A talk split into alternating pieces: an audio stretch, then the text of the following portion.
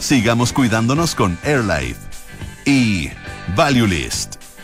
Duna, sonidos de tu mundo.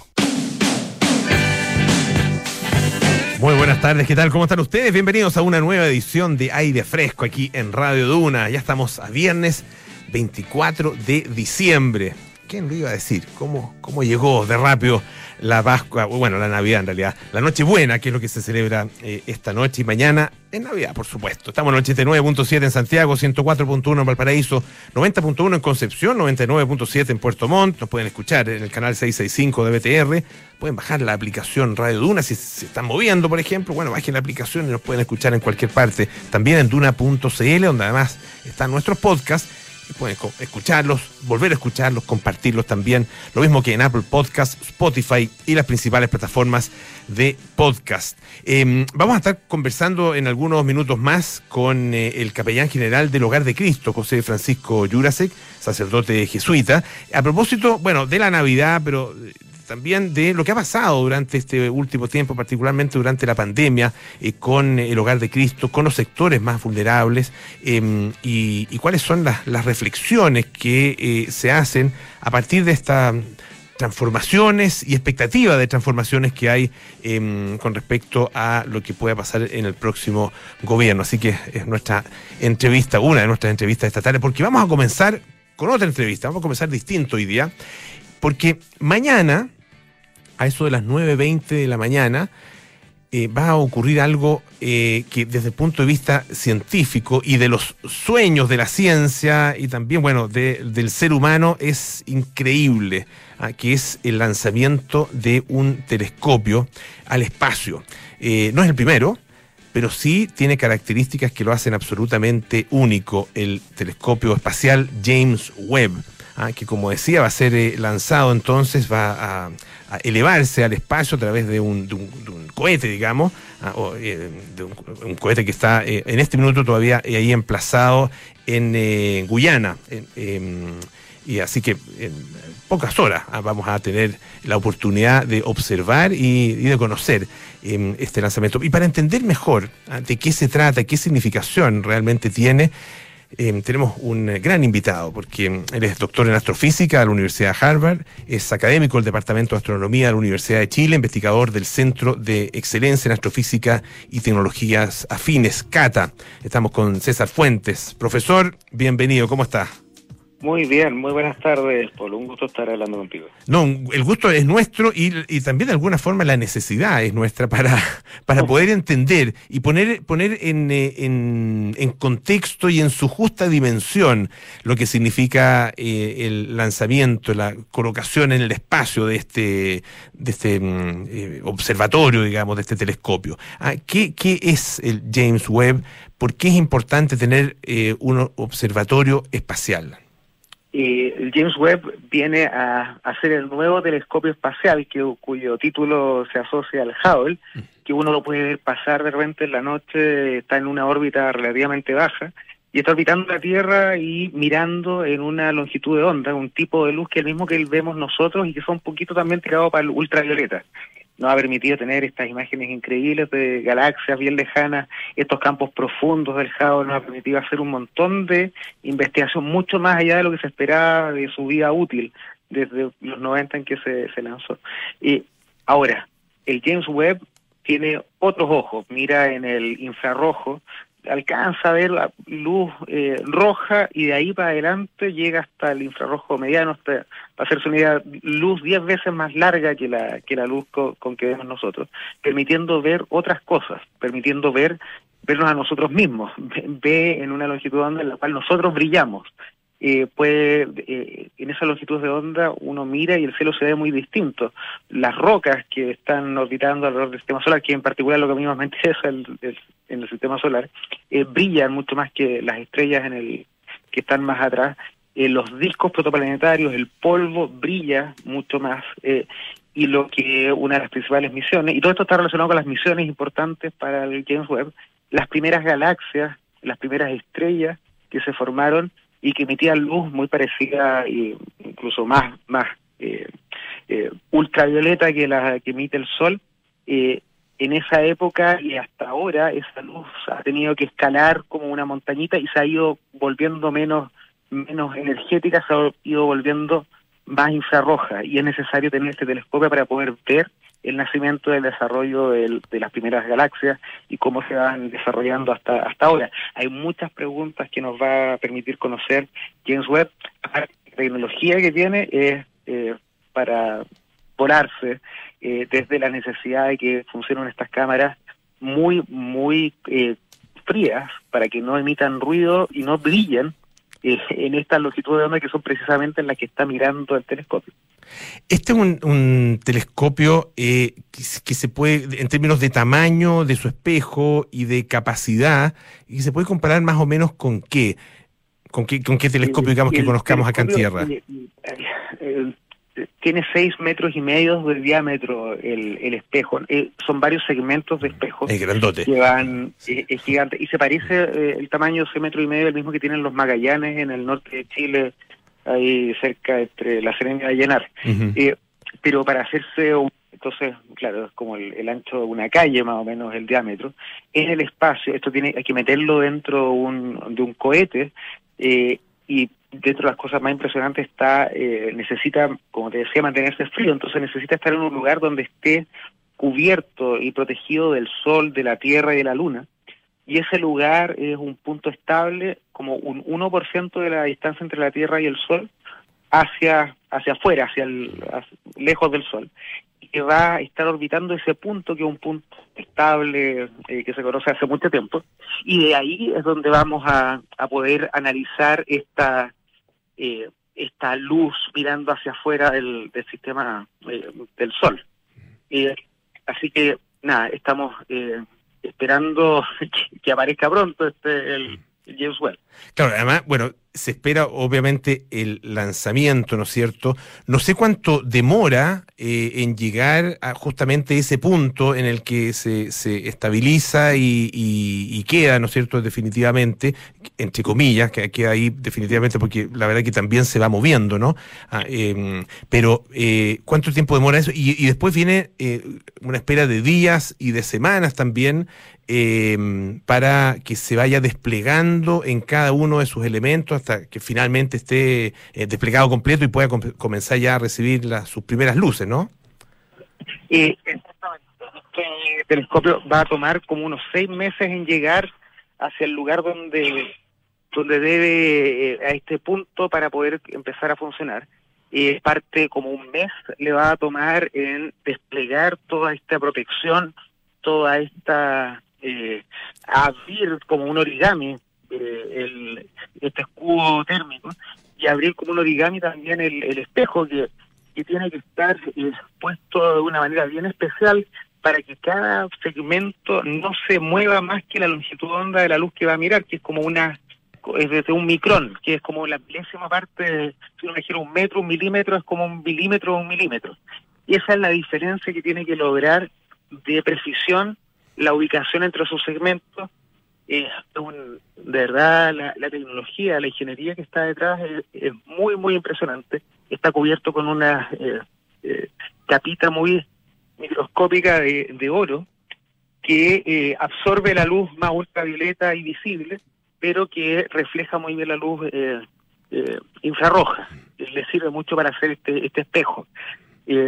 así que esperamos que a mediados del próximo año cuando empiece a tener lo que en astronomía se llama eh, la primera luz de los telescopios. Estamos conversando con el, doctor en astrofísica César Fuentes, que es académico del Departamento de Astronomía de la Universidad de Chile, investigador del Centro de Excelencia en Astrofísica y Tecnologías Afines CATA. Para, a ver, ¿quiénes van a utilizar este telescopio? Eh, ¿Y existe para ustedes como astrónomos, como astrofísicos, la posibilidad de eh, postular algún tiempo de observación también en este tipo de telescopios, específicamente en el James Webb? Por supuesto, eh, los científicos estamos acostumbrados a, que nos estemos mirando y, revisando los unos a los otros todo el tiempo. Uno se le ocurre una idea, uno manda con un grupo de colaboradores usualmente el proyecto de para dónde debiera apuntar este telescopio. Eh, y un comité eh, da y asigna el tiempo. Yo soy parte de un equipo, por ejemplo, que en primer ciclo va a estar buscando eh, objetos en el sistema solar, los más pequeños, aquellos que en, el, en, este, en esta longitud de onda son de los más brillantes y, y, usando el tremendo poder de este tremendo capacidad colectora de luz, vamos a poder ver objetos tan pequeños como unos pocos kilómetros, mucho más pequeños de lo que son posibles ver incluso con el Hubble. Y también tenemos un proyecto para, también está aprobado para poder esos descubrimientos observarlos con el Hubble. Así que tratando de usar los dos telescopios espaciales eh, en, al unísono, mm. no al unísono necesariamente, pero para poder analizar en distintos tipos de luz estos objetos. Asimismo, hay gente, hay varias personas asociadas a Escata, por ejemplo, y en Chile que son parte de estos, de estos equipos que están multidisciplinarios, que están buscando eh, ver las, las luces de las primeras estrellas, ver la evolución de las, de las galaxias a lo largo de la historia del, del universo, eh, porque realmente vamos a poder ver la formación de las primeras galaxias, vamos a poder ver también algo súper importante y es la poder mirar el espectro de la luz de exosistemas solares pasando a través de la atmósfera de los exoplanetas para poder eh, ver en el infrarrojo, que es donde uno puede mirar la Tierra, Marte y Venus y ver evidencia de oxígeno molecular, ozono y otras y metano que están asociadas a el intercambio que, produce vida y, el desecho de la vida que sería el metano con su característico mal olor.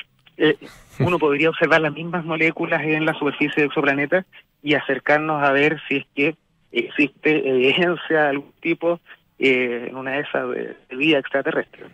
Eh, dentro de lo que tú conoces, eh, César, eh, ¿tú dirías que este es el proyecto de, astronomía más ambicioso que se haya cometido? Es muy ambicioso. Hay otros proyectos que han sido relativamente más ambiciosos también. uno le pone precio a estas cosas. sí. cuando es, una manera de mirarlo, sí. Por supuesto, sirve. La, inversión del dinero ha sido útil. la como mil millones de dólares iba a costar en un principio, se ha demorado un montón, vamos en diez mil millones de dólares que se ha gastado en el desarrollo de este telescopio. Cuando uno mira lo, lo que va a hacer, eh, no es tan sorprendente que sea tan caro. Así que estos últimos eh, eh, atrasos en el envío por problemas técnicos, que no sé, se quedó pegado un, tornillo y cosas por el estilo, nos ponen a todos nerviosos, sobre todo porque al Hubble le pasó que tenía en su momento eh, tenía un tornillo mal apretado, suelto, y cuando tomaron fotos se dieron cuenta que estaba la misma calidad de fotos que uno podía tomar desde la Tierra con un telescopio chiquito. Tuvieron que mandar una misión a reparar la óptica. Eh, en un momento en que estaba el transbordador y se podía hacer eso. Ahora este telescopio, yendo a L2, que es donde tiene que ir este punto más allá de la órbita de la Tierra, lo hace muy difícil, entonces tiene que salir todo perfecto y nos pone bien nerviosos. Eh, está el lanzamiento mañana, hasta el momento parece que está todo bien y solamente sería un tema de, clima. Claro. Ahí de hecho se, se, pronostica una ventana de apenas 32 minutos ah, para que pueda producirse entonces el despegue de este cohete. Eh... Y, uno puede entender esas ventanas. La, eh, el telescopio cuando sale de Guyana Francesa, está en el Ecuador, eh, lleva la velocidad de la Tierra alrededor del Sol, que son 30 kilómetros por segundo. Para salir de la órbita de la Tierra uno necesita como 11, 12 kilómetros por segundo. Y para escapar del sistema solar a la distancia de la Tierra uno necesita como 42. Entonces hay que, de que uno, uno logra salir en la dirección correcta, uno... Eh, y, y la hora del día en el cual esto ocurre es necesaria para tomar la velocidad inicial necesaria para quedar de mejor manera eh, en esta trayectoria que va a poner al, al telescopio en, este con el, con el combustible que lleva para poder llegar a la órbita eh, en la que va a quedar estacionado el, el telescopio. Te quería hacer una última pregunta eh, eh bien eh, técnica con respecto justamente a la órbita, porque el Hubble orbita la Tierra, ¿no es cierto? Exacto. James Webb orbita ¿qué? ¿El Sol? El Sol. Ya. Orbita, oh, todo, todo orbita el Sol. Por bueno, todo orbita el Sol en definitiva, claro. Eh, el Hubble pero, también, la Luna. Eh, no, pero efectivamente un satélite de la Tierra. Este va a quedar orbitando alrededor de un punto que es un punto estable que se llama L2. Ahí, eh, es bien interesante esto de los, de los puntos estables de dos cuerpos entre la Tierra y el Sol. Cualquier partícula eh, puede tener cinco puntos para quedar en, en órbitas relativamente eh, en puntos de equilibrio. Eh, L2 es, inestable, pero lleva un poquito de, combustible para quedar orbitando ese punto, en el cual eh, puede quedar estacionado en esa posición, de nuevo, siempre dándole la espalda al Sol y la Tierra y la Luna. de manera que yo invito a cualquiera que esté interesado a que se meta a Internet a ver las características del Hubble, porque de verdad llama, es muy impresionante la, la cantidad de cosas que han tenido que desarrollar e inventar para poder eh, para poder hacer ciencia con este telescopio. No, sin duda es eh, alucinante cuando uno, bueno, dentro de la poca comprensión que uno puede tener como, como ser común y corriente, eh, cuando uno va conociendo, digamos, los distintos aspectos de este proyecto, el telescopio James Webb, que se lanza mañana a eso de las 9 de la mañana con 20 minutos. Em, en, nuestra hora, eh, desde la Guyana francesa, ah, va a estar a bordo de un cohete Ariane, Ariane 5, eh, y va a despegar, vamos a ver, bueno, cómo sale eh, todo. Y me imagino que uno de los más interesados en que salga todo bien va a ser justamente nuestro entrevistado, César Fuentes, a quien le agradecemos muchísimo que haya estado esta tarde con nosotros. Gracias, César. Un gusto, que esté muy bien. Igualmente. César, les recuerdo, es académico del Departamento de Astronomía de la Universidad de Chile, investigador del Centro de Excelencia en Astrofísica y Tecnologías Afines Cata. Em, obviamente que vamos a escuchar música y música navideña. Ah, pero son, no, es, no es villancico, ah, es una linda canción de John Lennon. Happy Christmas. So this is Christmas. And what have you done? Another year over. And you won't just begun. And so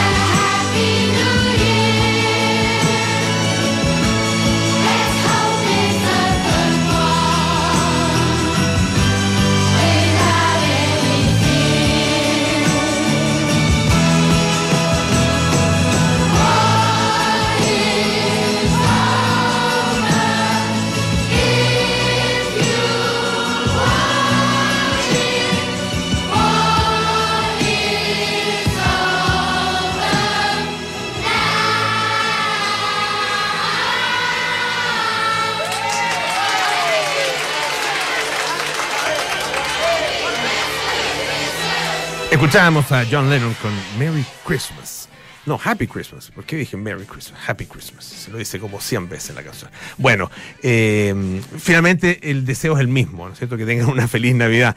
Hay eh, un, tema que hemos conversado acá un par de veces en el programa, tiene que ver con estos eh, recuerdos, estas conmemoraciones que existen en Hong Kong de la masacre en la plaza de Tiananmen, ah, ocurrida el año 1989. Y les conté, y bueno, ustedes también se informaron a través de otros medios, por supuesto, eh, y habrán leído o escuchado acerca de este pilar de la vergüenza, ah, eh, que fue retirado de la Universidad eh, de Hong Kong, que era la universidad más antigua ah, de este ex enclave británico, hoy parte de China. Eh, fue finalmente retirado y bueno, el tema es que no era el único recuerdo de la masacre y no es el único en ser retirado. Son, hay otras dos universidades donde también eh, se ha producido esto mismo. A primera hora de hoy la Universidad China de Hong Kong retiró eh, una, mm, una escultura que se, llama, la, que se llama La diosa de la democracia. Ah, es una mm, réplica de una estatua gigante, o de la estatua gigante que los estudiantes erigieron en la plaza de Tiananmen. Eh, fue hecha por eh, el escultor Chen Wei-ming y mm, había- se había convertido en un símbolo del movimiento democrático local de Hong Kong. A la misma hora en que se hacía ese retiro, se retiró también desde la Universidad de Lingnan, eh, en Hong Kong, por supuesto, eh, otra escultura que también conmemoraba la represión en Tiananmen. Esto se produce además en Nochebuena, eh, cuando la mayoría de los estudiantes está de vacaciones, fuera eh, de los campus. Eh, la Universidad China de Hong Kong dijo que eh, había retirado la estatua, que no estaba autorizada tras una evaluación interna, y dice que los responsables de trasladarla al campus en el año 2010 ya eh, no estaban. ¿ah? Así que la, verdad que ellos consideraron que era necesario y posible eh, retirarla. En el caso de la Universidad de Lingnan, eh, se dijo que mm, eh, habían retirado un relieve de la pared, ah, también creado por, eh, por Chen, por el mismo artista, después de haber revisado y evaluado los elementos del campus que pueden suponer riesgos legales y de seguridad para la comunidad universitaria. Ah, Más claro, échenle agua. Eh, Fíjese que el artista, ah, eh, Chen Weiming, dijo que eh, hablaría con sus abogados acerca del retiro de su obra. Es un gran pesar y me preocupa saber si los monumentos están dañados y dónde están colocados actualmente. Eh, él dice que cuando tenga más información se va a poner en contacto con sus abogados en Estados Unidos para ver si puede emprender alguna acción legal. Ah, Vamos a ver cómo le va. Eh, dice que mm, ellos actuaron, eh, quienes retiraron el- esta escultura ah, y el relieve, actuaron como un ladrón en medio de la noche. Tenían miedo de la exposición y de una reacción de los estudiantes y exalumnos. Ah, eh, y esto ha causado, por supuesto, mm, eh, mucha mm, eh, molestia y también pesadumbre entre los alumnos y también los exalumnos de estas universidades que tenían estos lugares, estos sitios de conmemoración como eh, uno de esos lugares eh, más, más queridos y de los cuales más se enorgullecían, ah, porque es muy distinto, obviamente, a lo que pasa en el resto de China. ¿Dónde, cuándo, cuánto y cómo? Es hora de panoramas en aire fresco con Francesca Ravizza. Francesca Ravizza nos trae todos los días viernes los panoramas para el fin de semana, también para los días que vienen. ¿Cómo está, Fran? Bien, ¿y tú? Todo bien, gracias. Qué difícil un panorama distinto panorama que tenemos todos hoy día. Sí, pues. Pero Ah, Yo creo que más de alguno lo quisiera. para arrancarse del panorama familiar. No es mi caso, ¿ah? No es mi caso, en absoluto. en absoluto, hablo por otros. Sí, mucha gente. Oye, o gente que está sola O gente que está sola, claro. también. Oye, Bueno. pero mañana, lo que pasa es que esta, esta Navidad va a ser muy especial porque eh, cae fin de semana. No es un día entre semana que puede ser un poco fome o no, dependiendo de la perspectiva. No, cuando es viernes, rico. Cuando, o sea, cuando Navidad cae viernes o lunes, es es mejor. rico porque Sí, se alarga el fin de semana. Claro. Pero ahora es un fin de semana más. Fin de semana normal, sí, pues. Claro. Y caluroso, además, acá en Santiago. Además, bueno, y es por eso que te traigo un- una guía de los parques que van a estar abiertos este fin de semana de Navidad. El Parque Metropolitano va a funcionar con normalidad mañana, Y el domingo, 25 y 26, va a funcionar con normalidad como si fuera un fin de semana normal, al igual que la piscina Tupahue también para capear el pal- calor. Hoy día no está funcionando la, la piscina Tupahue, pero hoy día también es difícil ir a la piscina con todo lo...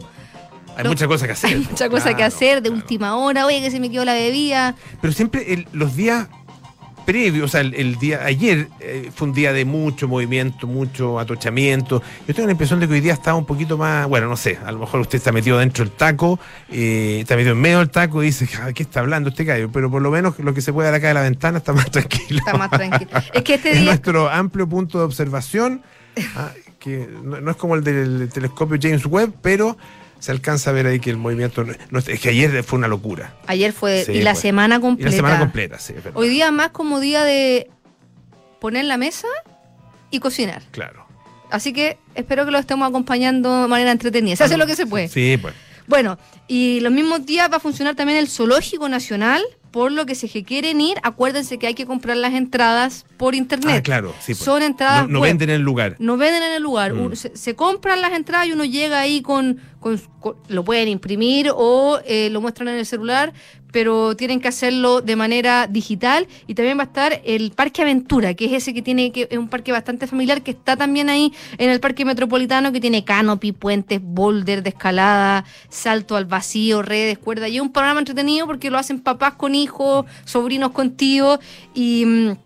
ese va a también funcionar, este está funcionando hoy día, va a funcionar mañana también con, con total normalidad. Otros parques que no son, que son, por ejemplo, la red de parques Cordillera, va a tener cambios en su funcionamiento. Los parques Aguas de San Ramón, San Carlos de Apoquindo, Puente Ñi- Ñilhue y la Plaza Sur van a cerrar mañana.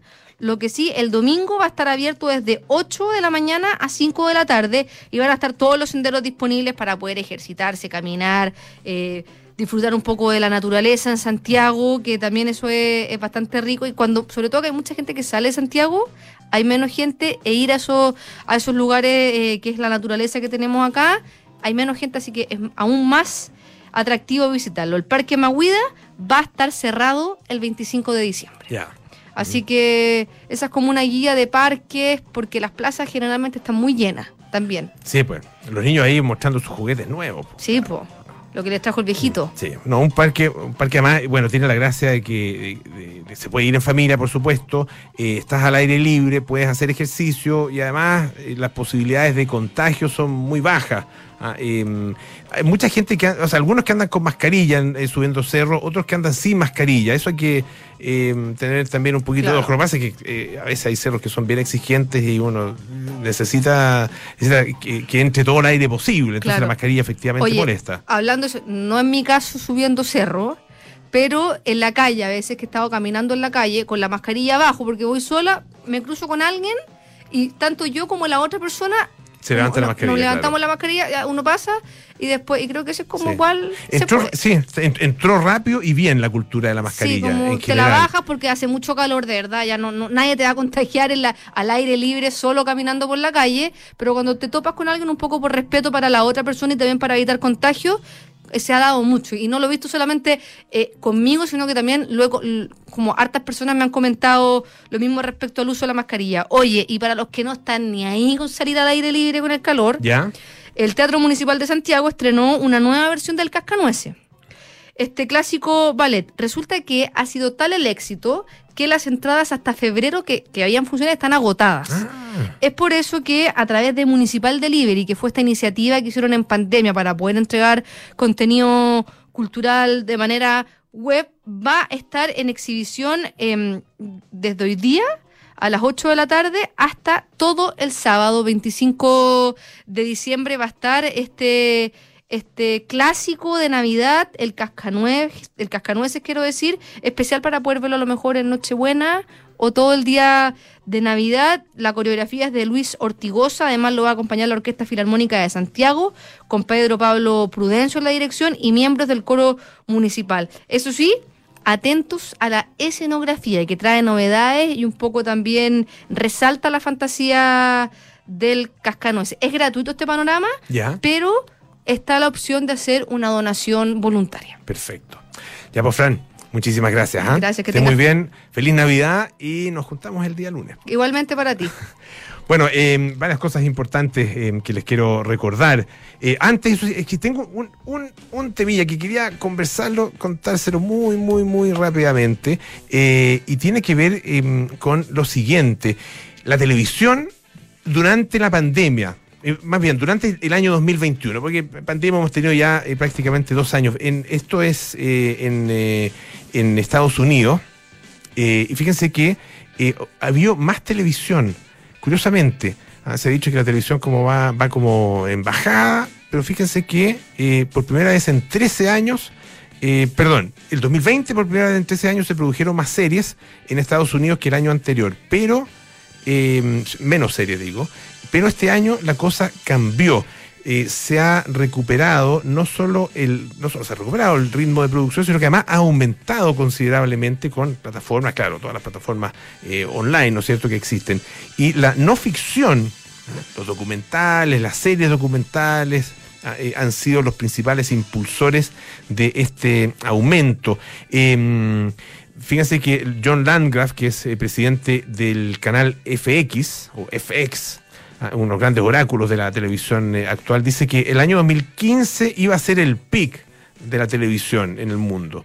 Ah, pero la verdad es que ese pic todavía no ha llegado porque ese año eh, se produjo en Estados Unidos, se, emitió en Estados Unidos un total de 1.461 programas de ficción y no ficción en la televisión abierta, de pago y en las plataformas. Eh, en ese entonces decía, no, mismo Landgraf decía, no, hay demasiada televisión. El año 2021, este año que termina, el total ya asciende a 1923 programas. Por ahora, el máximo histórico. La cifra del año 2020 había sido de 1577. Ah, por lo tanto, es un aumento tremendamente significativo. Eh, el año del récord anterior había sido 1628, que justamente fue el 2019. Así que para los amantes de la tele, los que trabajan en la tele también, buena noticia, esto no se acaba todavía.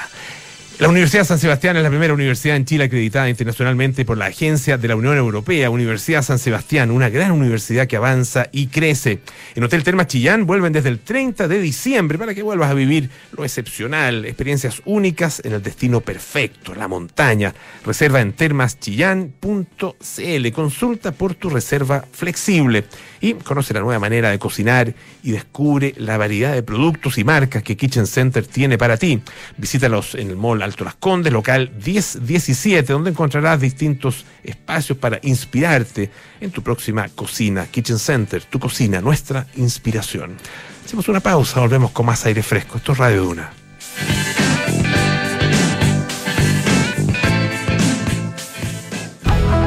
Conoce la nueva manera de cocinar y descubre la variedad de productos y marcas que Kitchen Center trae para ti.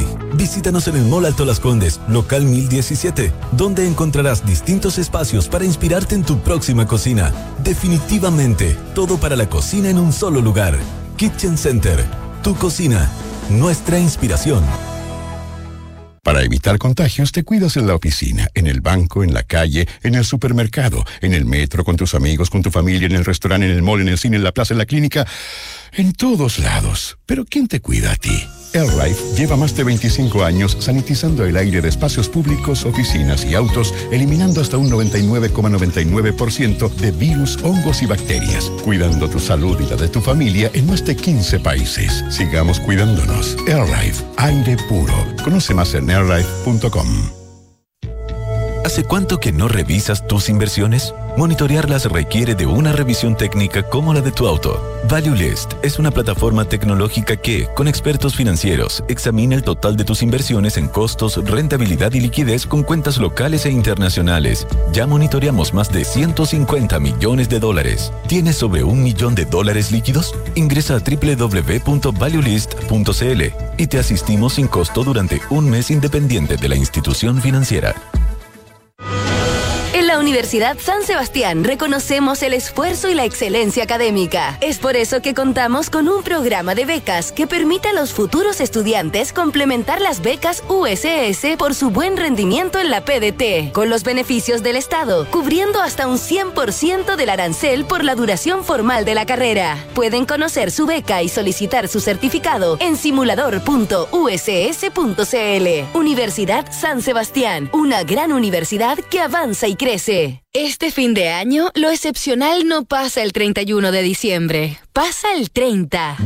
Porque el 30 de diciembre vuelve a abrir el Hotel Termas Chillán. Desde el 30 de diciembre, vuelve a disfrutar de manera segura del destino perfecto para reconectarte en familia con la montaña, la naturaleza, el deporte y el relajo. Consulta por programas flexibles en termaschillán.cl o escríbenos a reservas arroba termaschillán.cl. Estás en aire fresco con Polo Ramírez.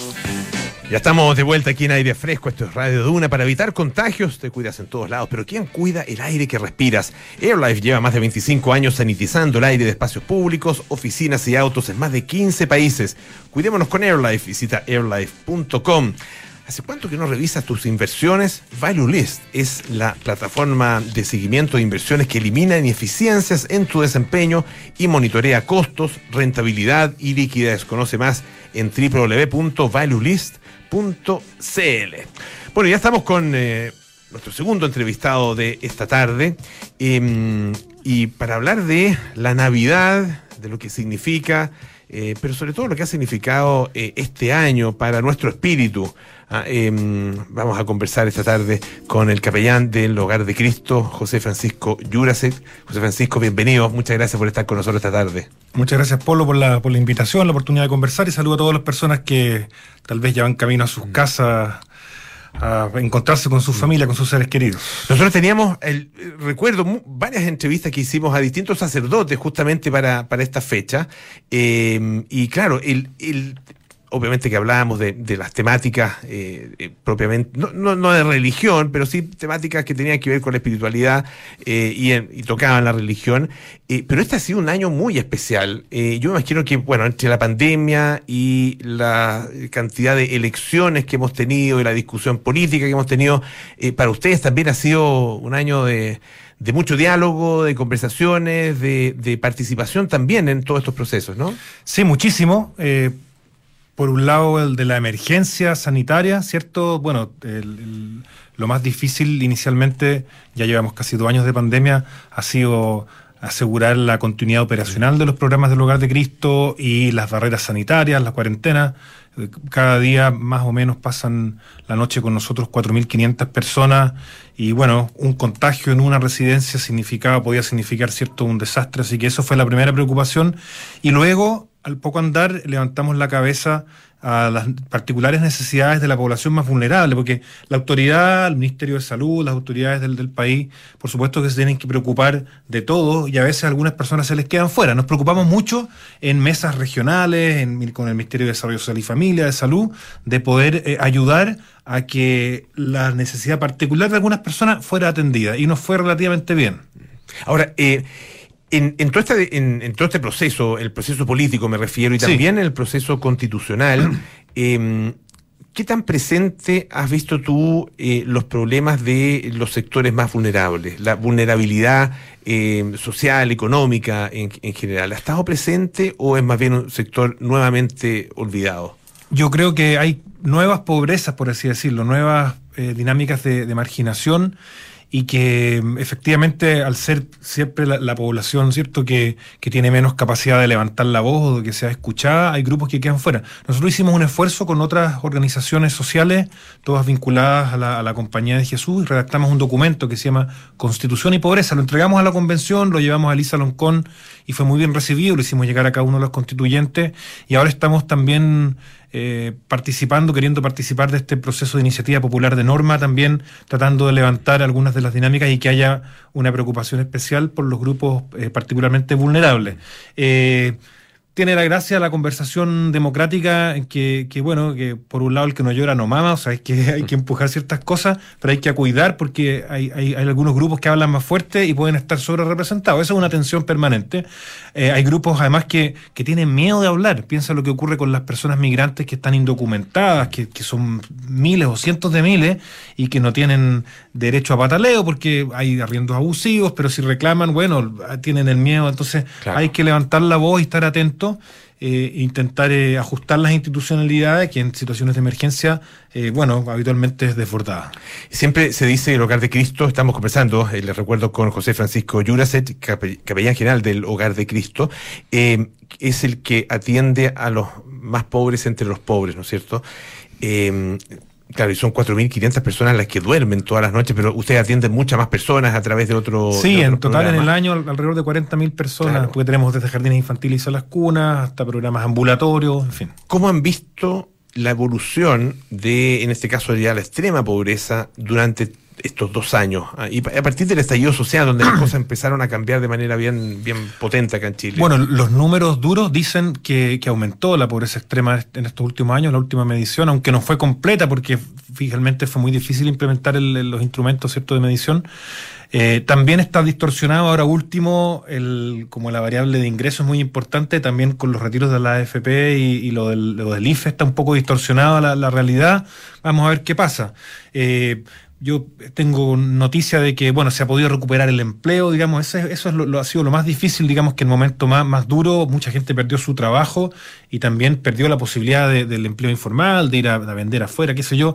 Entonces eso fue una situación muy, muy, muy crítica, muy dramática, con la ayuda de las cajas de alimentos y con lo- las transferencias directas, creo que eso ha permitido eh, salvar la pandemia, capear la ola, y, pero ahora vamos a ver, porque en los próximos meses esas ayudas se acaban y entonces, bueno, hay que ver qué ocurre con las personas si vuelven o no vuelven a, sus lugares de, trabajo o encontrar un trabajo, una fuente de ingresos permanente. Esa es la angustia más grande. Ahora, eh, en este aumento de la pobreza, yo me imagino que, eh, claro, se da de la mano, ¿no es cierto?, con un proceso constitucional y con elecciones, parlamen- bueno, todo tipo de elecciones en realidad hemos tenido este año, pero particularmente la elección presidencial y la llegada a partir de marzo de un nuevo gobierno. Eh, si ustedes tuvieran que hacerle un petitorio, ah, un, un- un punteo, digamos, de cuáles son las prioridades desde el punto de vista de quienes tra- trabajan con las personas más vulnerables. Ah, ¿Cómo estaría, de qué estaría compuesto ese petitorio? Me atrevo a decir yo tres cosas y va también un poco para la Convención Constitucional.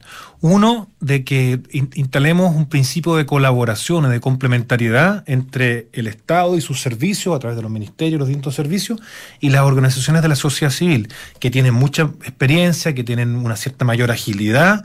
Eh, y, que, y que, en fin, eh, mu- mucha eh, ánimo también de colaborar y de compartir las experiencias. Eso hacemos nosotros en el hogar de ¿Ve, Cristo. ve falta de colaboración en general o eh, la posibilidad de que esa colaboración se vaya o, o terminando o disminuyendo? Porque hay efectivamente la mirada de algunos sectores, particularmente sectores de izquierda, uno Sí. no- no- creo que no, no se comete ningún pecado en decirlo, que tienen muchas suspicacias con respecto a la participación de eh, la sociedad civil, ah, lo miran como participación del sector privado ah, en iniciativas de, de- de este tipo. eh, Lo, digo por, por- por dos cosas. Una, porque todo cambio de gobierno supone cambio de autoridades, ¿cierto? Y entonces, bueno, hay que reinstalar esas conversaciones, esa colaboración. Y efectivamente hay un grupo de la izquierda eh, que tiene una mirada un poco más, si tú quieres, estatista y que los servicios tienen que ser provistos por el Estado. Y eso en algunos casos funciona bastante bien y en otros casos no es del todo eficiente, digamos. Hay, hay países desarrollados en los que el Estado pone eh, por ejemplo, licita un, un- un tipo de servicios, por, por ejemplo, hospederías para personas en situación de calle, como ocurre en Chile, y son organizaciones que son fiscalizadas, que tienen que rendir cuentas, eh, que, que prestan esos servicios. Y eso en, en todo orden de cosas, en todo ámbito de dolor. Eh, pero el- entonces cre- creo que, que el- que el- el- me parece que el tono de colaboración que han mostrado ahora último, bueno, el presidente electo Gabriel Boric y las personas que están en su, su comando, eh, es muy bueno. Y yo quiero, quisiera animarles a que, a que cuenten con, con la experiencia, con el conocimiento de las organizaciones de la sociedad civil en complementariedad con el Estado. Ese es un elemento entonces de, Sí. este, de este petitorio, ¿no es cierto? Decía que las tres, la colaboración entonces entre el Estado y la sociedad civil. Sí. Lo segundo es la preocupación por la población especialmente vulnerable. Eh, y vuelvo al punto anterior, ¿cierto? Que decía un momento atrás, que hay grupos de personas que por distintas razones no levantan la voz y van quedando fuera. Y en eso eh, hay una, una tensión fuerte por, por escuchar la voz de la calle, pero la voz de la calle muchas veces deja a grupos fuera. Pienso especialmente en la, en la niñez o en la infancia más vulnerable y en los grupos de personas mayores, que es un grupo creciente y que está muy invisibilizado. Entonces creo que ahí, bueno, la labor de Senama, de los nuevos servicios que han, que han surgido después de la institucionalidad de Sename, tienen mucho que hacer, pero ante todo estar atento a esas voces que, que si no tenemos un amplificador, simplemente no se escuchan. Eso creo que es muy importante para las nuevas autoridades. Y lo tercero ya se me olvidó. Estoy como... no, pero Sí, mira, ¿sabes qué? Está bien, porque siempre, siempre tiene que Sí, ser tres, tres, pero bueno, tres. si se olvida no hay problema. Sí, pero fíjate que yo, yo creo que tal vez así improvisando, no, el, el, el, el Estado eh, tiene un, un rol fundamental, o sea, por, por robustez, por alcance territorial. eh, y tiene una hay, que tiene que, que- que ser muy ágil y Es que, en eso, perdón que te interrumpa en eso, porque acá ha habido eh, de alguna manera un, un poco un cambio de paradigma, eh, desde la focalización, algunos hablan de la hiperfocalización hasta la entrega de beneficios universales. Ah, eso, eso, en definitiva, yo me imagino que a ustedes los, afecta negativamente, ¿o no? O, o- o no necesariamente. No necesariamente, eh, porque, pongo un ejemplo, nosotros tenemos jardines infantiles en las cunas y eso es a través de Junji, que hay, hay transferencia ¿cierto? De, de los aportes para que funcionen los jardines infantiles.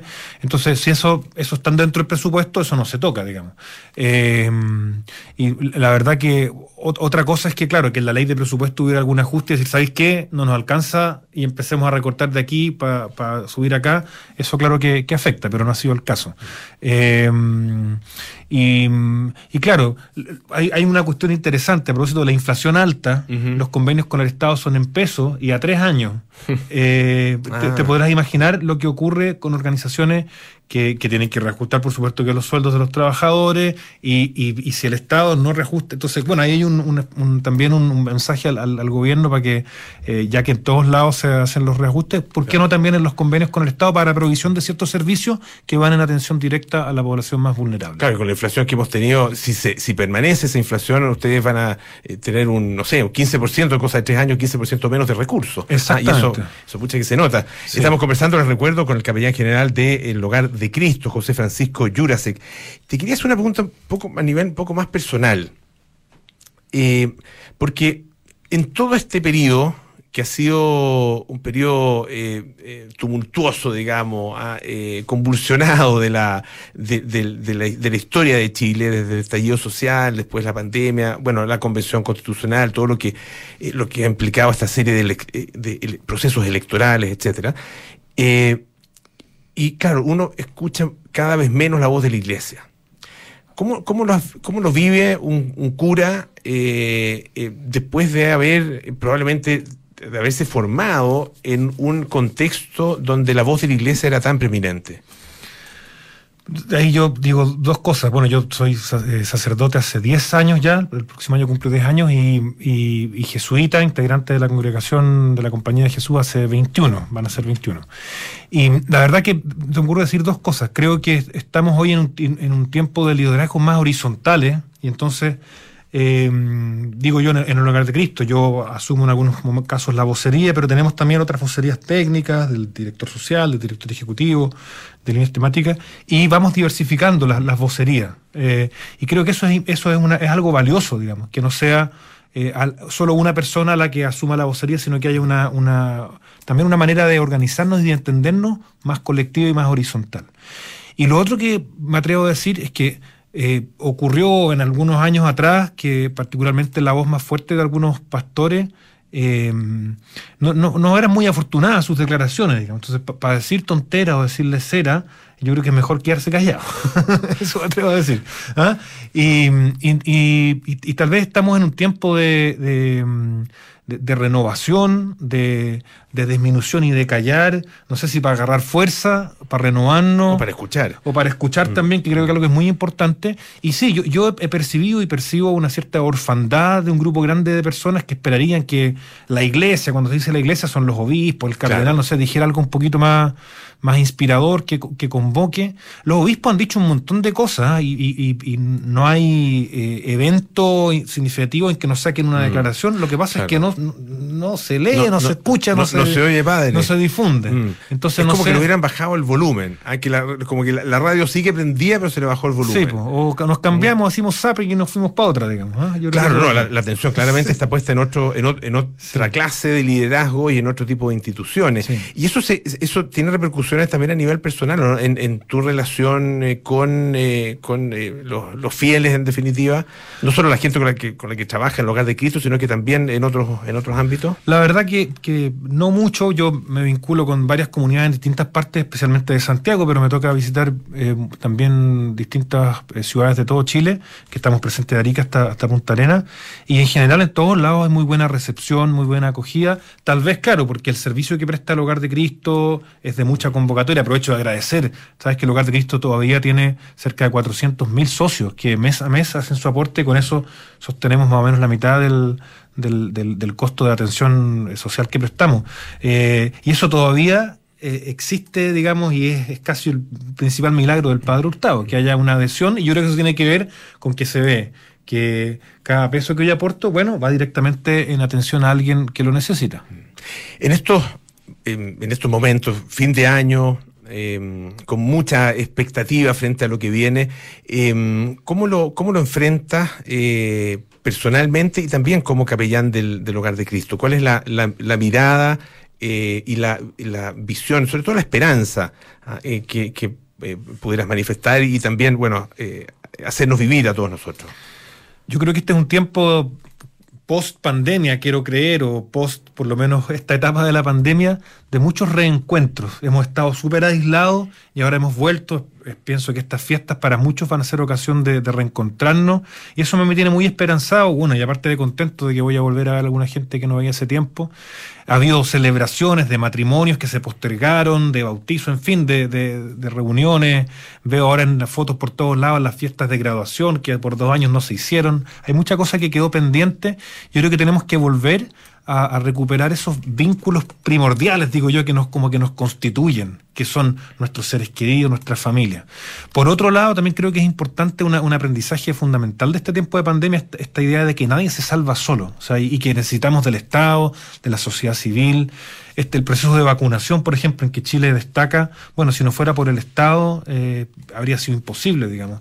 Y creo que ahí tenemos que aprender también el, valor de ciertos procesos colectivos que ayudan a que mm, finalmente seamos todos beneficiados, que basta con que una persona no se vacune para que contagie, y eso ocurre también en otras esferas de la vida. Yo creo que el aprendizaje de la pandemia también nos tiene que llevar a ser un poquitito más humildes, eh, a escuchar y aprender de los demás. Por ahí veo yo, y en eso me tiene con mucha esperanza y, y percibo que el tono, especialmente en esta segunda vuelta que culminó la- el, el domingo pasado con las elecciones, también eh, que, que también me tiene muy esperanzado. El tono tanto de, Sí, de yo- Boric como de Castro. Yo tengo, la- claro, eh, claro, eh, de los, de los protagonistas, pero yo tengo la impresión, es, es pura, no, pura sensación, absolutamente subjetivo, de que como, como que cambió el ambiente, cambió a partir del domingo pasado, cambió la sensación ambiente.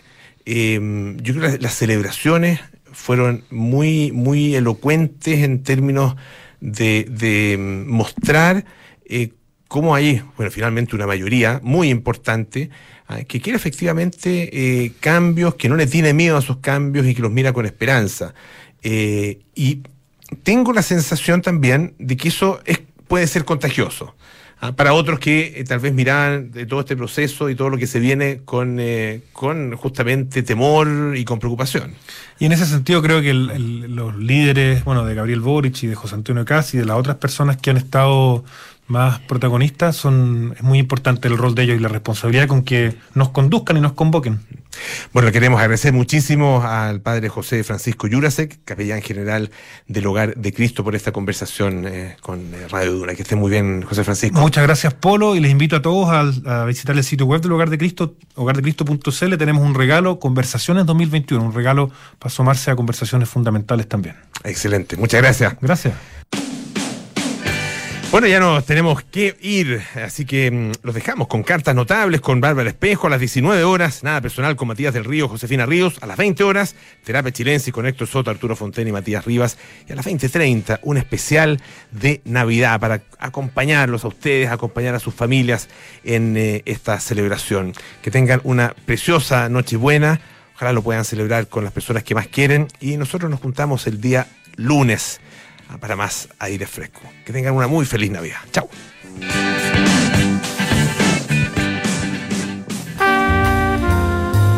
1890